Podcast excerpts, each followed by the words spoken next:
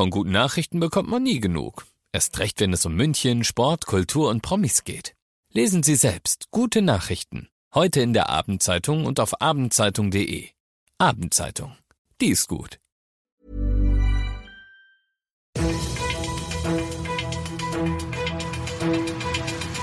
95 5 Charivari. Das München Briefing.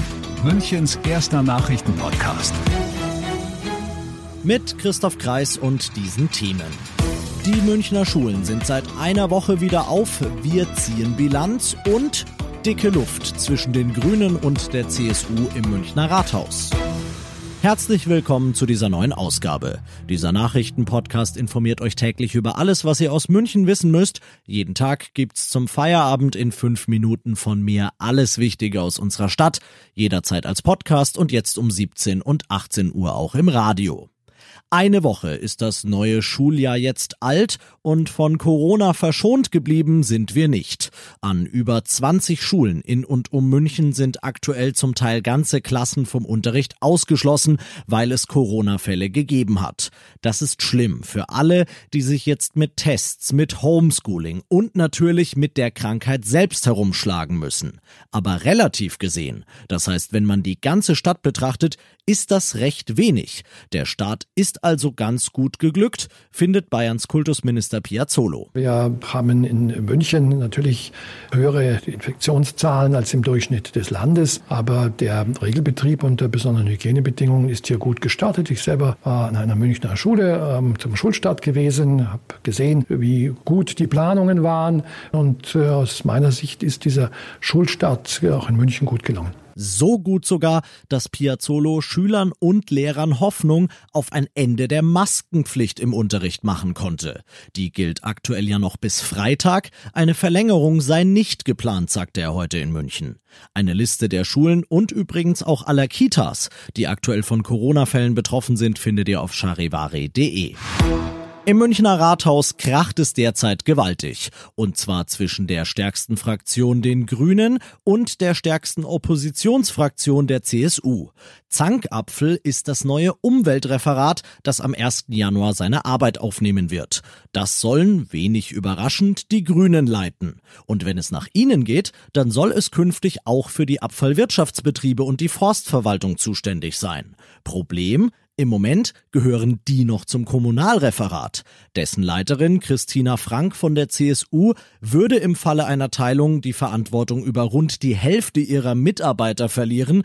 Die CSU ist natürlich überhaupt nicht amused ob eines solchen Entmachtungsversuchs und will jetzt prüfen lassen, ob eine derartige Teilung des Kommunalreferats überhaupt rechtlich zulässig wäre.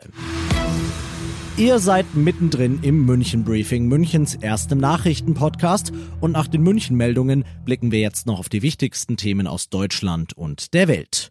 Wie sieht's aktuell eigentlich mit dem deutschen Corona-Impfstoff aus? Eine Antwort auf diese Frage haben heute Bundesgesundheitsminister Spahn und seine Kollegin aus dem Forschungsressort Karliczek gegeben und die Antwort lautet, Dauert auf jeden Fall noch bis nächstes Jahr, Charivari-Reporter Clemens Kurt. Absolute Priorität habe die Sicherheit, sagte Forschungsministerin Karliczek. Ein Impfstoff könne nur zur Anwendung kommen, wenn der Nutzen höher sei als die Risiken. Fest steht inzwischen, die Corona-Impfung wird freiwillig sein. Um eine Herdenimmunität zu erreichen, müssten sich in Deutschland 55 bis 65 Prozent der Bürger impfen lassen. Er sei zuversichtlich, dass dieses Ziel erreicht werde, sagte Gesundheitsminister Spahn. Die griechische Polizei hat fünf mutmaßliche Brandstifter verhaftet. Sie sollen dafür verantwortlich sein, dass tausende Flüchtlinge aus dem Lager Moria auf der griechischen Insel Lesbos jetzt obdachlos sind. Von dort berichtet Charivari-Korrespondent Takis Zaphos. Die Aktion war seit langem organisiert, damit die EU durch die Zerstörung des Lagers erpresst wird, Menschen aufzunehmen, heißt es aus Polizeikreisen. Was genau passiert ist, soll nun die Justiz klären. Die mutmaßlichen Brandstifter seien junge Leute aus Afghanistan, deren Asylanträge abgelehnt worden waren, hieß es aus Polizeikreisen weiter. Und das noch zum Schluss. Notlandung eines Flugzeugs am Münchner Airport. Das klingt erstmal angsteinflößend. Aber Ausnahmen bestätigen bekanntlich die Regel und heute gab's so eine. Der Flieger, der auf dem Weg von Kairo nach London war, ging nämlich nur deshalb in München runter, weil eine junge Frau in 10.000 Metern Höhe eine Tochter zur Welt gebracht hatte. Nach der Landung kamen beide in ein flughafennahes Krankenhaus und beide sind wohl auf. Ich bin Christoph Kreis, ich wünsche euch einen schönen Feierabend. 95 5 Charivari, das München Briefing. Diesen Podcast jetzt abonnieren bei Spotify, iTunes, Alexa und charivari.de. Für das tägliche München Update zum Feierabend. Ohne Stress, jeden Tag auf euer Handy.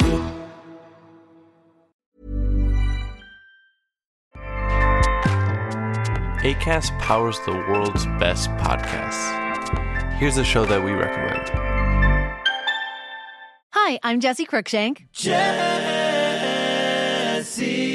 Cruikshank. I host the number one comedy podcast called Phone a Friend. Girl, let's phone a friend. Not only do I break down the biggest stories in pop culture with guests like Dan Levy and members of InSync, I do it with my own personal boy band singing jingles throughout. Because it's my show. It's your show, girl. New episodes of Phone a Friend Yeah. drop Thursdays wherever you get your podcasts. So work it, girl. Yeah, work it. Okay, that's enough.